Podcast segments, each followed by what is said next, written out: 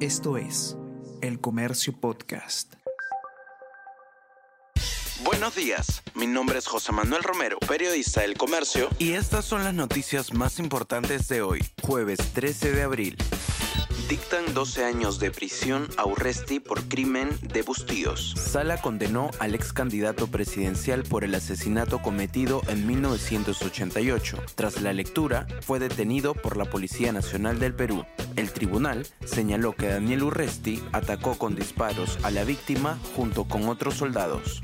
Policía ubicó a Sergio Tarache en Colombia gracias a un informante. El miércoles por la noche, 24 días después del ataque contra Catherine Gómez, Sergio Tarache Parra fue capturado en una calle de Bogotá, Colombia, por agentes policiales de ese país. Esto sucedió luego de que personas que transitaban cerca al feminicida lo reconocieran.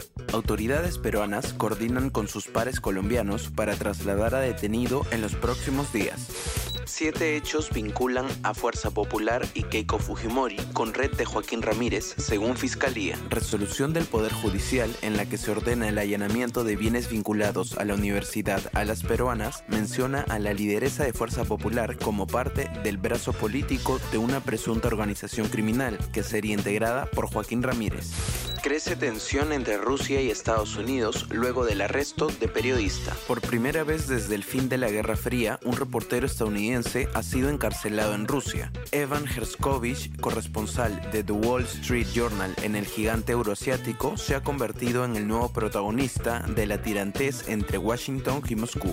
Madrid derrota 2-0 al Chelsea y Milan vence 1-0 al Napoli en ida de los cuartos de la Champions. El 2-0 ante el Chelsea por la Champions League fue una melodía al fútbol moderno, con posesión, velocidad y dinamismo, mientras que por el otro duelo Ismael Benacer hizo el único gol del partido a los 40 minutos y deja con ventaja a los rosoneros para el partido de vuelta.